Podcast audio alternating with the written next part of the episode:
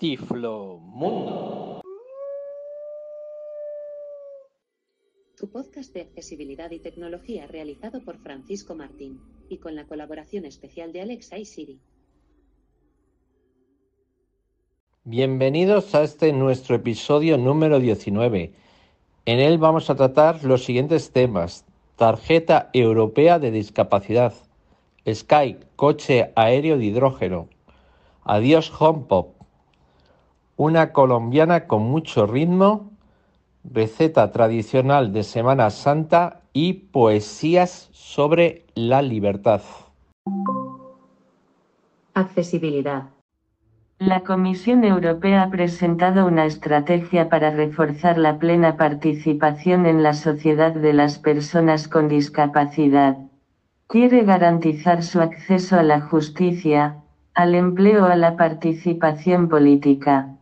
La Comisión propondrá una tarjeta europea de discapacidad reconocida por todos los Estados miembros, que facilitará a las personas con discapacidad el ejercicio de su derecho a la libre circulación. Ha expuesto la comisaria europea de Igualdad, Elena Dalli en la presentación de la Estrategia Comunitaria de los Derechos de las Personas con Discapacidad, celebrada el día 3 de marzo de 2021. Se estima que 87 millones de personas en la Unión Europea viven con algún tipo de discapacidad. Aunque su situación puede variar de un país a otro, generalmente están más expuestos a la exclusión social, la pobreza, la enfermedad y el desempleo. Como consecuencia de esto, algunas personas con discapacidad sufren alcoholismo, drogadicción, depresión y tendencias suicidas lo que hace que la necesidad de una mejor inclusión sea mucho más urgente. Tecnología.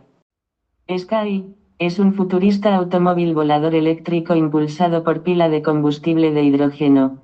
De hecho, es el primer vehículo de este tipo que emplea dicha tecnología, lo que lo convierte en un verdadero pionero, es fruto de la colaboración entre la compañía estadounidense Alakai Technologies y la división de diseño de BMW. Parece una película de ciencia ficción, pero lo cierto es que el taxi volador ya es una realidad. Las nuevas soluciones de movilidad pasan tanto por los vehículos que pisan el asfalto como por aquellos que surcan los aires. En las grandes ciudades, cada día son más los patinetes y bicicletas eléctricas que se convierten en alternativa a los medios de transporte tradicionales. Una manera de escapar de los atascos en las horas punta, lo que ahora también pretenden hacer los taxis voladores, llegar a su destino empleando el menor tiempo posible. Lo que más llama la atención es su despegue barra aterrizaje vertical y su motricidad. Es que 3, Pilas de combustible de hidrógeno son las encargadas de alimentar seis motores eléctricos. Gracias a ellos, el vehículo puede alcanzar una velocidad máxima de 190 km/h, con una autonomía de vuelo de aproximadamente hasta 4 horas seguidas y recorrer una distancia aproximada de 640 kilómetros.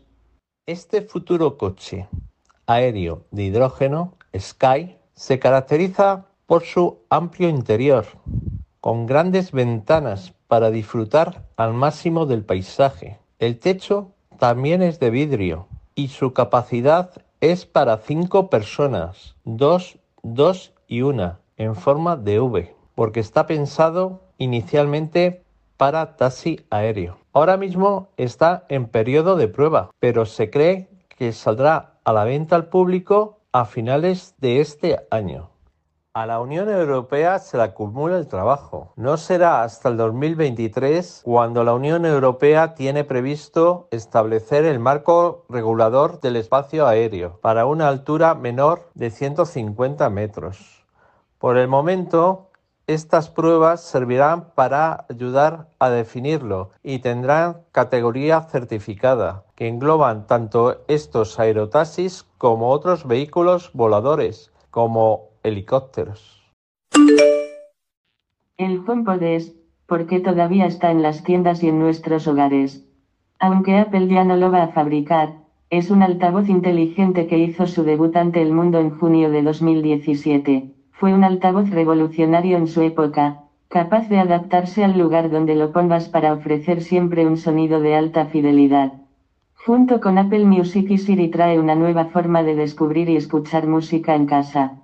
Además, te ayuda con las tareas cotidianas y te permite controlar la domótica del hogar solo con la voz. La primera incursión de Apple en el mundo de los altavoces fue con el iPod IFI. Este dispositivo, lanzado en el año 2006, era un sistema de sonido para usarse con cualquier reproductor MP3 de la compañía. Sin embargo, tuvo un recorrido corto, pues fue descatalogado en septiembre de 2007.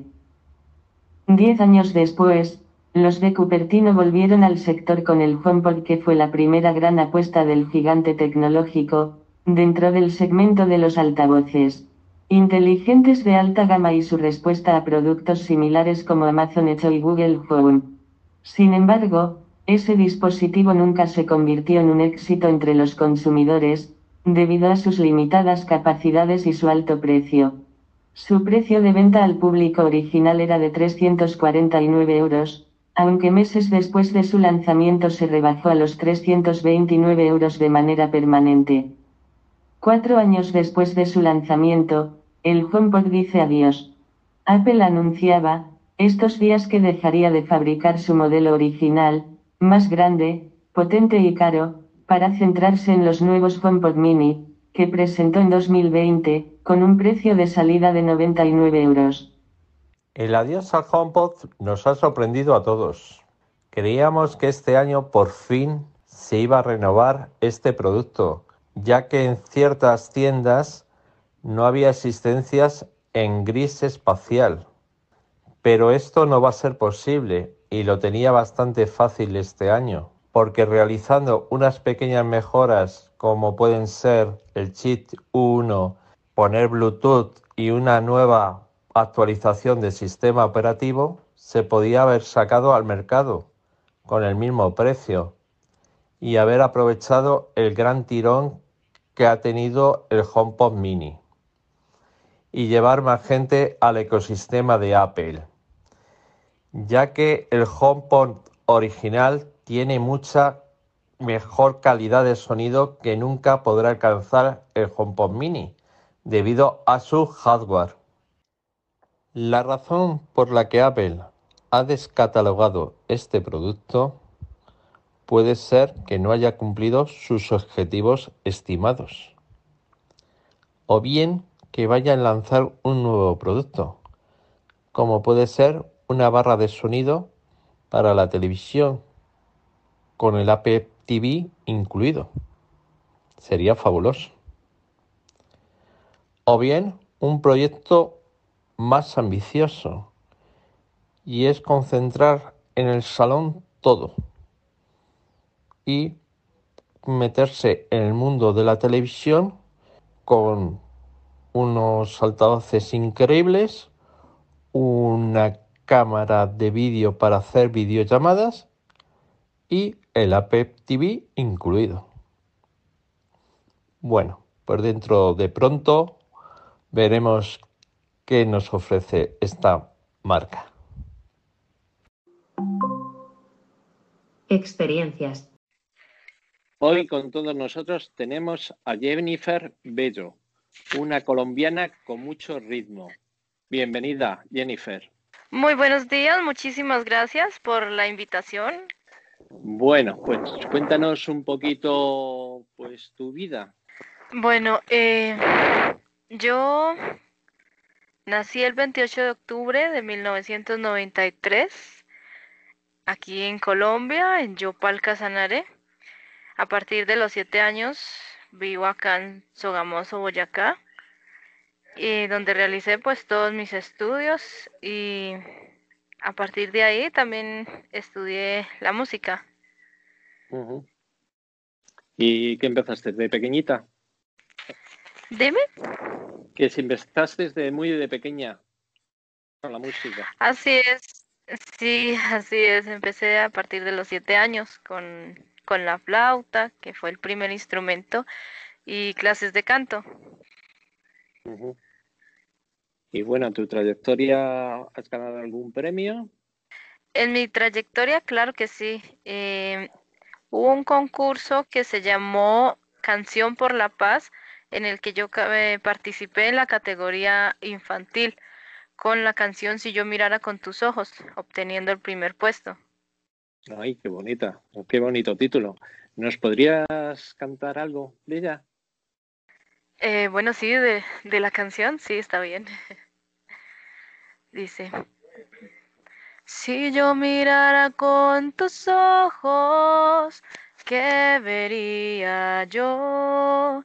Malo y bueno yo vería tristezas y alegrías y me comprenderías mejor viendo lo que tú ves. Muy bonita. Y, y luego, ¿cómo ha continuado tu trayectoria musical? Eh, bueno, después, eh, a la edad más o menos de 10 años, comencé ya con la guitarra eh, y otro instrumento más conocido como la guira o la guacharaca. Ya. Esos son un poco desconocidos para nosotros. ¿Cómo son? ¿Son de cuerda? Es un instrumento de percusión. Más que todo de percusión, sí. Muy bien. Y bueno, Sí. Y bueno, luego a los 12 años participé en un concurso, eh, el mismo concurso, perdón, en la categoría eh, juvenil con la canción Todavía Creo. Es una canción colombiana, obteniendo también el primer puesto. Muy bien, entonces estás presentado y siempre has, has ganado. Muy bien. Y cántanos un poquito también, ya que estamos puestos. Bueno, eh, bueno, no casi siempre, pero sí, gracias a Dios, eh, en la mayoría de presentaciones he obtenido buenos premios. Bueno, la, canción es una canción colombiana en ritmo bambuco. Y bueno, dice, aunque las guerras no paren y las batallas se enciendan, y los odios se nos crezcan como inmensas cordilleras, aunque nuestras tierras verdes de rojo y sangre se vuelvan. Yo todavía creo en el amor y creo y en la paz también. Yo todavía creo en el amor y creo y en La Paz también. Muy bien, esto es en directo, ¿eh? Todo. Ah. bueno, pues nada, pues continúa con tu trayectoria. A ver. Bueno, eh, estando en el bachillerato, exactamente en grado noveno, bueno, no sé, allá como, eh, cuarto bachillerato más o menos, participé en una orquesta filarmónica con personas, eh, bueno, todo tipo, pues con discapacidad y sin discapacidad también. La orquesta se llamó Orquesta Filarmónica La Esperanza, dirigida por el maestro Joanny Villamil, eh, egresado de la Universidad UPTC en Tunja como licenciado en, música. Ahí participé eh, primeramente empezando a interpretar el cello, ya que bueno, pues hasta ahora estábamos empezando y solo habían algunos violines y algunos chelos. Eh, luego ya llegaron los contrabajos y bueno, yo participé ahí. Y bueno, también participé en dos concursos a nivel departamental en la canción en inglés. Eh, bueno, en los cuales eh, también por parte en representación al, al, colegio. Yo estudié en la institución educativa técnico San Martín de Tours. En estos concursos, eh, bueno, también obtuve primer puesto. Muy bien. Entonces, ¿sabes inglés? A ver, cántanos un poquito. Un poquito. Bueno, más o menos una de las de las canciones con las que yo participé eh, se llama Chiquitita. Eh, bueno, más o menos la canción dice, Chiquitita, tell me what's wrong. You're in chains by your own sorrow. In your eyes, there is no hope for tomorrow. How I hate Lucy like this. There is no way you can deny it. Bueno, más o menos es lo que me acuerdo así de la, de la letra. Te estamos poniendo un, ah, este, te estamos haciendo un examen muy, muy a fondo, ¿verdad? bueno, y ya porque éramos jovencitas, ¿has seguido tu trayectoria, sigue o ya más o menos has terminado con los premios? Bueno, con los premios hasta ahí. Aquí a nivel municipal, o sea, a nivel de la, de la ciudad, eh, participé en el mismo concurso, pero pues eh, gané el tercer puesto, ya que bueno, hasta ahora comenzaba con esto del inglés. Fue un poco complicado, ya que pues mm, el braille y todo esto. bueno, pues mm, yo hablo del braille porque bueno, yo soy persona con limitación visual, ceguera total a causa de la retinopatía del prematuro, que fue lo que a mí me diagnosticaron, eh, bueno, cuando nací. Eh, bueno, luego yo continué estudiando en la escuela Jorge Camargo Espolidori dirigida por el maestro Calixto Araujo, quien actualmente es el director de la escuela. Ahí comencé a interpretar eh, la bandola llanera. Es un instrumento de cuerdas que se usa para la música llanera colombiana acá, colombo-venezolana en sí, porque Venezuela también en parte se oye esa música. También eh, aprendí a interpretar el cuatro, que es otro instrumento que se usa para ello, para la música llanera, aunque también actualmente lo están usando para otro tipo de músicas, de géneros. Vale, pues vamos a oír un poco de la música llanera. Bueno, eh, una canción que me gusta mucho se llama No llores Garcita Blanca. Es una canción muy bonita del maestro Aries Bigot. Ayer tarde en el estero volaba una garza blanca. Muy triste vino hacia mí a contarme sus andanzas. Me dijo, canta, coplero, quiero que alegres mi alma. Y así con todo cariño le canté esta serenata. Bueno. Está muy bien, hombre.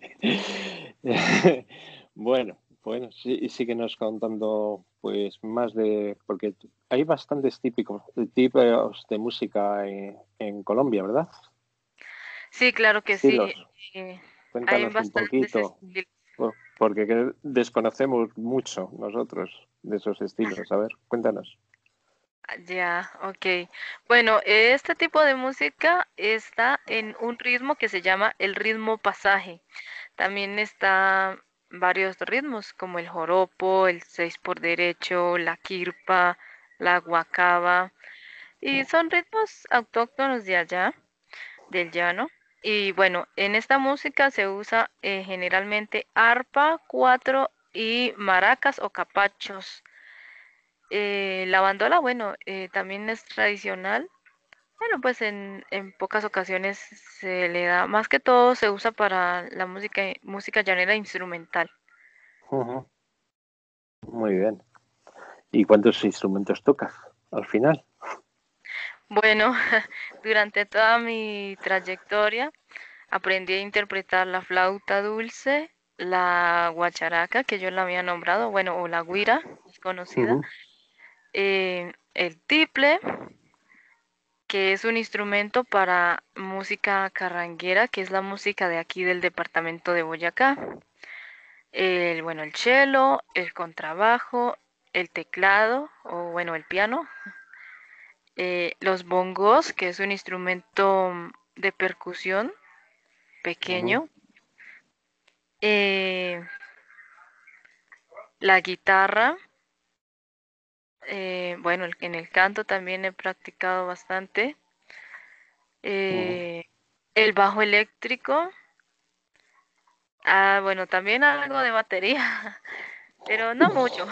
Sí, le das a la batería, eso está bien. Eh, la mandola llanera y el 4. no veas. Muy bien. Y bueno, ¿y qué tienes pensado para el futuro? Bueno, yo, mm, ya que soy compositora, tengo pensado en, bueno, tengo 12 canciones, de las cuales he podido grabar 3. El resto, bueno, tendría que escucharlas y seleccionarlas para hacer los arreglos musicales. Eh, bueno, que hay unos maestros que me colaboran con eso, que es el maestro Freddy Santiago Pérez y Jonathan Pérez. Eh. El maestro Freddy Santiago Pérez es arpista y el maestro Jonathan tiene un estudio de grabación y es bajista. Entonces ellos me colaboran con los arreglos y bueno, con las sugerencias para grabar los temas que, falten. Todos son de música llanera. Bueno, esto está muy bien. Entonces te vas a dedicar a la, al tema de la música que te gusta, el canto. Sí, claro que sí. Mm, y bueno, pues apoyando también al grupo musical 2020. Es un grupo con eh, el 80% de discapacidad visual y el 20% con personas eh, de baja visión y también incluyentes. Es decir, personas en todos sus sentidos. Da gusto esos grupos, la verdad. Bueno, pues no sé, cuéntanos un poquito ahora en la situación en la que estáis del COVID, cómo, qué es lo que hacéis, cómo, cómo lo reunís, cómo, cómo podéis ensayar o a ver qué medios tenéis. Bueno, antes de contarte sobre esta situación, eh, los invito a que busquen el grupo, está como Grupo Musical 2020 Duitama en el canal de YouTube. También tengo mi canal de YouTube, estoy como Astrid Rincón. Pueden buscar el cover de la canción Si yo mirara con tus ojos y ahí aparecen todos los videos para que puedan enterarse del contenido de estos canales. Muy bien. Bueno, y en cuanto a la situación que me cuentas, es algo complicado, ya que, bueno, yo pues únicamente trabajo con la música. Bueno, aparte de ello, trabajo en las Eucaristías por el momento, cantando las Eucaristías. Eh, aquí cerca hay, hay, una parroquia, hay un templo en el que yo puedo asistir. Mm, siempre pues difícil porque baja el nivel de trabajo y, y bueno, pero en el momento no hemos podido ensayar precisamente por eso. Así que bueno, por ahora con los instrumentos que tengo aquí, pues hay ratitos en que ensayo pues sola. Mm. Muy bien, pues nada, pues ya como nos ha dicho dónde la podemos oír y a su grupo, pues nada, los animo a todos a escucharla y a ver si la vemos por aquí, por España, pronto. Claro que sí, con muchísimo gusto, encantada. Y bueno, muchísimas gracias por tenerme en cuenta en, esta entrevista. Muchas gracias, Jennifer. Y para finalizar tu entrevista, vamos a escuchar algunas de tus canciones. elegante, cariñosa y responsable.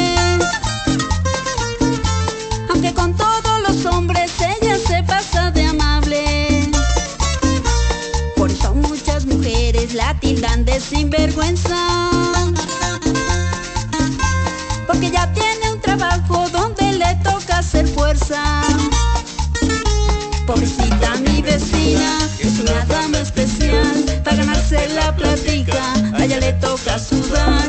Pobrecita mi vecina, yo mucho la considero. Pues le toca sufrir mucho para ganarse el dinero.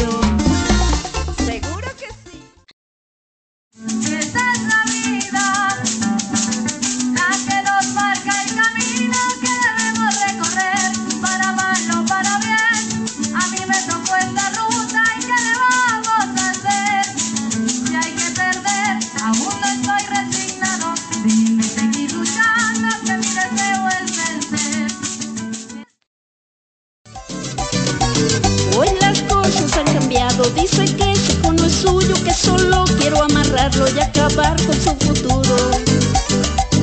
Yo ya no soy su princesa, ya no soy su adoración. Dice que me he vuelto fea y que no llamo la atención. Que hay mujeres muy bonitas que solo un problema soy y que más que yo le diga quién fue el que me hizo el favor.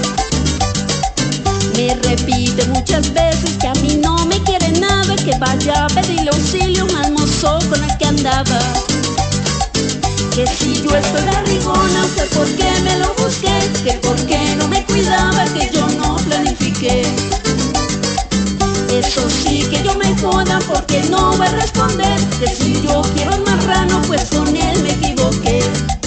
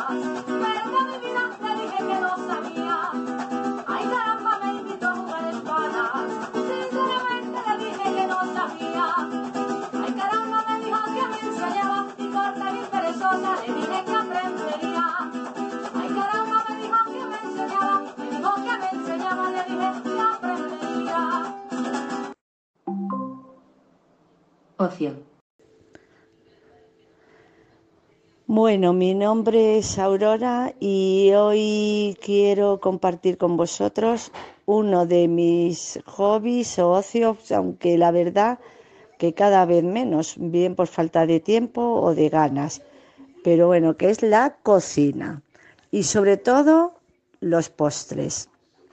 Eh, no sé si será que me gusta hacerlos o, o que mm, disfruto más comiéndolo, entonces me obliga a tener que cocinar. Y os voy a decir el postre por excelencia de estas Semana Santa y estas fiestas, que es la torrija. Me imagino que a la gran mayoría os gusta y creo que son muy fáciles de hacer, ¿eh? Así que vamos con muchas ganas a empezar. Ingredientes. Eh, un litro de leche, una rama de canela, cáscara de limón, azúcar, canela en polvo, tres o cuatro huevos y la, la barra de pan. Que bueno, puede ser el pan especial que hay de torrijas para hacer las torrijas o bien pan del día anterior o dos días, es que es lo mismo porque lo, lo bueno es que no sea del mismo día.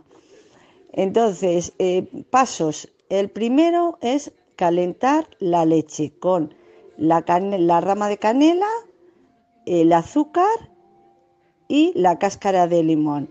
Entonces, eh, cuando veáis que empieza a hervir, que empieza la ebullición, eh, retirarlo, porque si dejáis que, que esté mucho tiempo al fuego, lo que hace es mm, el azúcar ponerse mucho más dulce.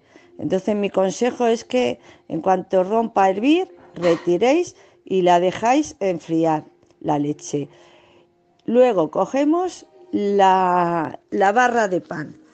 Entonces cortamos rebanadas que más o menos yo las vengo cortando como dos centímetros o así, porque si las dejáis muy finas, eh, al empapar con la leche, lo que hace es romperse. Y si las hacéis muy gruesas, pues mm, queda estéticamente feas. Entonces, más o menos, ya os he comentado que yo os aconsejo que las dejéis más o menos dos centímetros.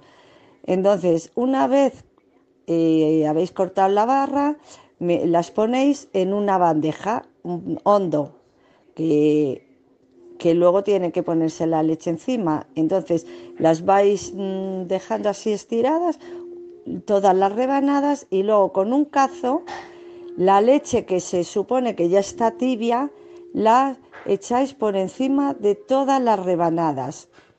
Y así las dejáis pues bueno yo vengo dejándolas 10 minutos eh, un cuarto de hora depende cuando veáis que toda la leche ya la ha, chup- ha chupado ya el pan. O sea lo importante es que las rebanadas queden empapadas en la leche.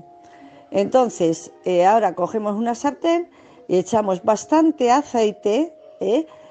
y, y nos ponemos a, mm, ahí a rebozar las, las rebanadas, meterlas en huevo, bastante, que ya os he dicho que son de 3 a 4 huevos batidos, y entonces me ponéis cada rebanada, la vais empapando bien también en el huevo, y entonces las vais friendo.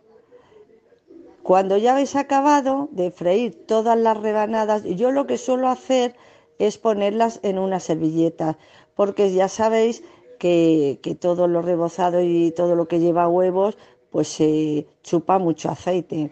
Entonces, para que ese aceite luego no esté, no se quede en la, en la torrija, pues ponéis eh, papel de cocina que empapen un poco y luego eh, tenéis que eh, el azúcar mezclarlo con la canela, que es, mm, bueno, hay quien primero la mete en, en azúcar, luego en canela, pero para mí es mucho mejor que lo mezcléis eso ya a gusto. Eh, por ejemplo, a mí mm, sí me gusta con, con bastante canela, porque me gusta mucho el sabor a la canela. Entonces lo mezclo y una vez que vais dejando las, las torrijas en la fuente, vais espolvoreando ese azúcar y esa canela por las eh, torrijas. Si alguno se resiste, porque yo, eh, por ejemplo, soy una de las personas que no puede aguantar a que se enfríen, pues bueno, los podéis comer en caliente, porque ya os digo que, que yo mm, no, no aguanto, el que se, pero están mejor frías, ¿eh? Entonces, mm, ya pues es cuestión lo que os he comentado, de que las dejéis enfriar y ya está. Las torrijas, pues hay quien las hace con vino, hay quien las hace con, con leche, con un poquito de, de anís y hay quien las hace solas o en almíbar, que también ya sabéis que es agua y azúcar. A mí particularmente me gustan más solas, pero eso ya es a gusto vuestro. Así que espero que de verdad os salgan seguro que mejor que, que las mías, pero ya lo veréis cómo os van a salir ricas. Y si no, pues volverlo a intentar. Que la cocina es eso, la cocina muchas veces es práctica y mucho mimo. Y ahora os voy a dar un consejo eh, eh, y es eh, cuando hagáis rebozados o, empanados y eso, pues echar cáscara de huevo. Por eso viene muy bien para las torrijas porque si alguien las, las hace, que seguro que hay muchos de vosotros ya las habréis hecho, pues mm, se mancha mucho el aceite. Entonces, para no tener que estar ni cambiando de aceite, ni estar colándolo ni nada, echar eh, más o menos, yo un- la cáscara de huevo con eso ya y veréis cómo, cómo os aguanta mucho más el aceite limpio. Y si alguno de vosotros no le gusta la cocina o simplemente es que no le apetece eh, ponerse a cocinar, pues os voy a recomendar en Madrid eh, tres sitios donde las ponen también buenísimas. Así que no dejéis de degustar este plato en la calle Narváez 63 que ahí ya veréis cómo las ponen muy buenas. Luego en Mallorca, que sabéis que bueno, cadena Mallorca hay por varios sitios de Madrid, pues no sé cuál es el más cercano a vuestro domicilio. Y luego, yo hace ya mucho tiempo las comí en, en un sitio que se llama la Casa de las Torrijas, que está por la Plaza Mayor, pero que yo me imagino que sigue existiendo, porque incluso antes era un restaurante también. Entonces sería cuestión de, de mi- preguntaros eso, porque está por la Plaza Mayor por ahí. Ahí también las ponen muy buenas. Así que nada, eh, animaros y aprovechar esta Semana Santa a degustar este exquisito plato. Y otra opción que también os voy a sugerir es eh, que si tenéis problemas de kilos y no queréis engordar, pues os vayáis eh, al Escorial, que ahí está la pastelería Paco y que tiene unas torrijas buenísimas. eh, de hecho, ha ganado un premio, así que creo que es una manera de salir de Madrid y aprovechar el día luego allí haciendo senderismo o visitando el Escorial, el monasterio, vamos. Y creo que es una buena idea que os deis una marcha para perder las calorías. Tu espacio. Hola, soy Gloria Rosa. Sombras sonoras. Sombras sonoras de la vergüenza. Sombras del sueño cobarde de la tierra. Sois las mujeres, sombras de negro, que rectáis temerosas por las callejas de la ciudad. Arrimadas al muro, con paso veloz, a hurtadillas. Atravesáis sigilosas las plazas. ¿Qué látigo feroz os ha enseñado que nada es vuestro? ¿Qué tirano os ha enseñado que ni de vosotras sois? ¿Qué educador os ha adiestrado a ser sombras calladas? ¿Qué dictador os forja como idénticas? Os he visto cárceles vivientes, que lleváis vuestra prisión encima. Os pone alas en los pies el miedo, en medrosa adoración al amo. ¿Quién odia así tu pelo? ¿Quién tu rostro? ¿Quién tus manos en guantes enlutadas? ¿Quién el brillo de tus ojos tras rejilla humillante? ¿Quién tu cintura? ¿Quién roba tu gentileza prisionera? ¿Quién te blinda solo para él? Libre te quiero. Que estallen las sombras, que se rompan los velos, que termine la esclavitud de las idénticas. Libre te quiero. Que estalle de vergüenza la tierra, que la vileza contra sus criaturas retumbe. Ah, las fáciles presas, las abusadas, las niñas, las mujeres, las madres de aquí y de allí, de siempre y de ahora. Libres os quiero, vivas os quiero. Labradores de libertad. Llevan hambre de vida entre los dedos y cada tarde esperan el milagro de ver crecer la savia de su luz sobre la algarabía de sus pupitres. Probablemente son fruto de un sueño que un día les brotó del corazón, en esos nobles años de la vida en que el alma se siente altruismo imprescindible sobre el crecer del mundo. Saben que son cruciales en la historia, que si pierden su sueño se perdería con él la voz de las palomas mensajeras, se perdería el eslabón que une la hacienda virginal del pensamiento con el glorioso erario de los siglos, se perdería quizás la búsqueda del hombre y sus talentos. Llevan hambre de vida entre los dedos y, a golpe de paciencia, van sembrando un mensaje inicial para que el tiempo llegue a demostrarles la bondad de su luz y su utopía. No les dejéis morir, no seguéis la pureza de aquel sueño que un día se instaló en su corazón. Dejad que intenten ser, con sus brazos humanos, locura de Quijote en las pizarras.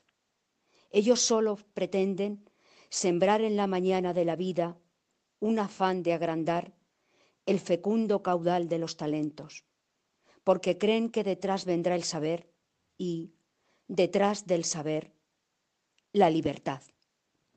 Muchas gracias por habernos escuchado y si tienes un poco de tiempo valóranos y déjanos una reseña. Hasta el próximo episodio.